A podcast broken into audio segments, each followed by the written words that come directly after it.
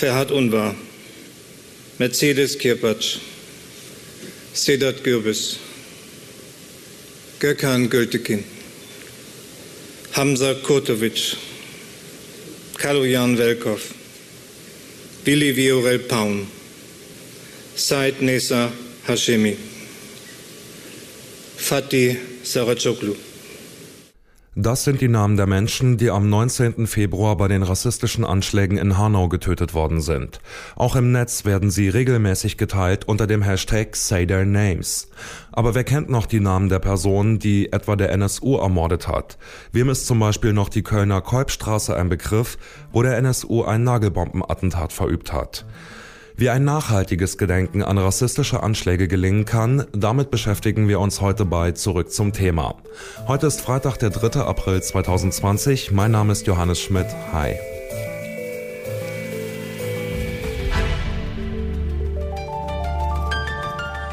Zurück zum Thema. Etwas mehr als sechs Wochen sind seit dem Anschlag in Hanau vergangen. Neun Menschen wurden aus rassistischen Motiven erschossen, bevor der Täter seine Mutter und sich selbst tötete. In den Tagen nach dem Anschlag wurde die Opferperspektive wesentlich mehr berücksichtigt als zum Beispiel nach den NSU-Morden. Nun aber droht auch der Anschlag von Hanau mehr und mehr in Vergessenheit zu geraten. Wie geht Hanau zurzeit mit den Morden um? Ausgerechnet jetzt, wo Corona die Nachrichtenlage bestimmt. Darüber habe ich mit Robert Erkan gesprochen. Er ist Opferbeauftragter der Stadt und koordiniert die Anliegen der Angehörigen. Ja, wir waren auf einem sehr guten Wege, diese Erinnerungskultur auf den Weg zu bringen. Und ein Stück weit äh, wurden wir ausgebremst. Äh, Corona hat auch uns in dieser Frage getroffen. Die Morde in Hanau zeigen ja deutlich, dass Deutschland ein Problem mit Rassismus und Rechtsextremismus hat. Trotzdem ging es vor kurzem äh, die Meldung durch die Medien, das Bundeskriminalamt hätte die Morde in Hanau als nicht rassistisch eingestuft. Das BKA hat das zwar dementiert, es ist aber unklar, was in dem Zwischenbericht jetzt eigentlich drinsteht. Aber die Argumentation ist ja bekannt, das war kein Rechtsradikaler, sondern das war nur ein armer Irrer. Was bedeuten solche Debatten über psychische Erkrankung bei Tätern denn für das Erinnern? Das hat nochmal einen Riesenschmerz auch noch bei den Opfern und Angehörigen erzeugt. Dennoch haben wir immer noch nicht die Abschlussergebnisse und wir wissen immer noch nicht, was jetzt genau damit gemeint ist. Das heißt, wir haben zwar eine Korrektur, aber was bleibt, ist natürlich nach äh, über fast zwei Monaten wir noch nicht äh, genau wissen, wie war der Tathergang, was war genau die Motivlage, wer war beteiligt, gab es möglicherweise sogar auch jemanden, der den Täter stoppen wollte. Und also, das sind alles unendliche Fragen, die die ganze Zeit auch für die Bearbeitung und der Traumatisierung immer wieder eine Rolle spielen, die das natürlich behindern. Also es ist aus Sicht der, der Bewältigung der Fragen ein ganz essentieller Teil, dass hier eine Klarheit, eine Transparenz über den ganzen Tathergang stattfindet. Dann vielleicht zum Schluss, also jener 19. Februar wird sicherlich bei den Angehörigen nicht in Vergessenheit geraten, aber daran erinnern sollten sich auch all die, die nicht persönlich betroffen sind. Welche konkreten Forderungen hätten Sie denn an Politik und Gesellschaft, damit nachhaltiges Gedenken in Hanau möglich ist? Also einmal A, dass wir die, die Angehörigen und die Opfer zu Beteiligten machen. Das heißt, an dem Prozess der Gedenken sie aktiv partizipieren. Das ist die Ebene der Opfer. Dann haben wir die zweite, das ist die Kollektive einer Stadtgesellschaft. Und dann diese dritte Ebene, das ist dieser Alltagsrassismus, der Umgang miteinander, mit Andersartigkeit, mit Vielfalt, tatsächlich das Unausgesprochene sichtbar zu machen, wirklich zu debattieren, und natürlich auch mit konkreten Maßnahmen, die da einhergeht. Beispielsweise, wie gehen wir wirklich mit Hasskriminalität? Wie gehen wir mit den, den Themen in Social Media wirklich um? Wann werden wirklich die Rechte des Einzelnen tatsächlich ähm, so tief eingeschnitten, dass das schon auch ähm, Rassismus oder eine Diskriminierung ist? Diese Debatte müssen wir führen.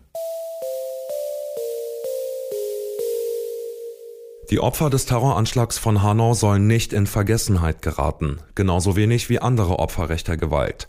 Dass genau das aber immer wieder passiert, klagen verschiedene Initiativen an. Wie kann aber eine nachhaltige Gedenkkultur aussehen, die wirklich alle erreicht? Mehr dazu weiß Dr. Nils Franke. Er ist Historiker, lehrt an der Uni Leipzig und gibt außerdem Argumentationstrainings gegen rechts.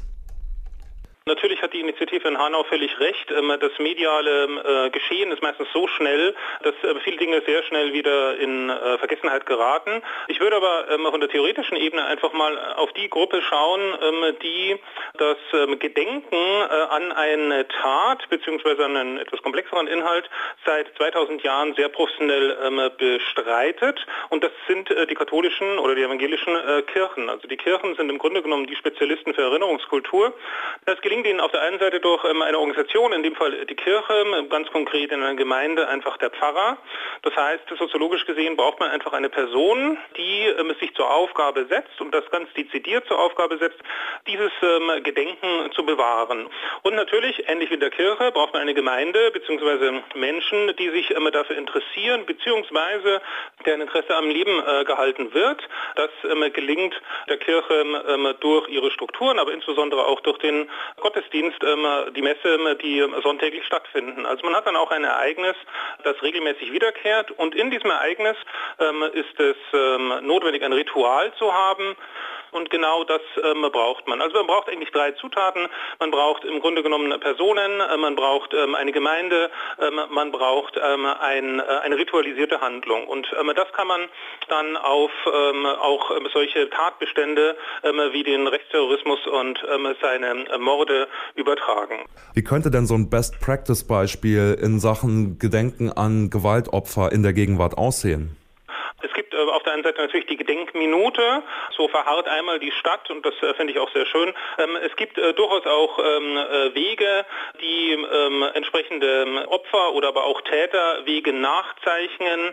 Das kann man zum Beispiel dadurch schaffen, indem man an die entsprechenden Orten Plaketten anbringt, an denen rechtsextremistische Straftaten passiert sind. Man erinnert an die Opfer, nennt sie namentlich. Was mir eigentlich ein Anliegen wäre, ist, dass wir es ja beim Rechtsterrorismus Terrorismus ähm, in Deutschland eben sind nicht nur Einzeltaten, sondern diese Ereignisse finden leider äh, immer schneller hintereinander statt. Ähm, aber wir wissen ja auch, ähm, dass sie seit 1949, seit 1950 auch regelmäßig stattgefunden haben. Und darum würde ich dafür plädieren, dass man dieses Thema rechtsterroristische äh, Straftaten in die Lehrpläne der Schulen bringt.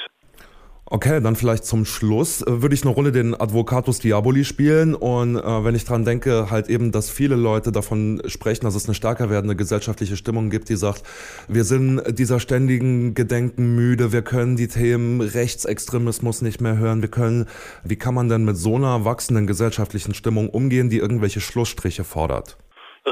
Gedenken, das kann natürlich auf Dauer ermüden, das ist keine Frage. Rituale müssen mit Inhalten geführt werden und die spannendste Frage in dem Zusammenhang ist, wie können Menschen dazu gebracht werden, dass sie innerhalb eines KZs oder auch außerhalb eines äh, Konzentrationslagers tätig sind, äh, wenn es auch nur Bystander, also Leute sind, die zugesehen haben, wie kann das passieren? Und das ist eine nach wie vor extrem spannende Frage. Die Auseinandersetzung lohnt sich damit in, jeder, in jedem Fall.